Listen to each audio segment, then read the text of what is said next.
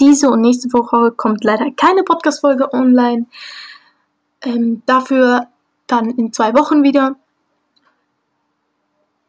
Ja, ähm, denn ich bin im Klassenlager und da kann ich leider keinen Podcast aufnehmen.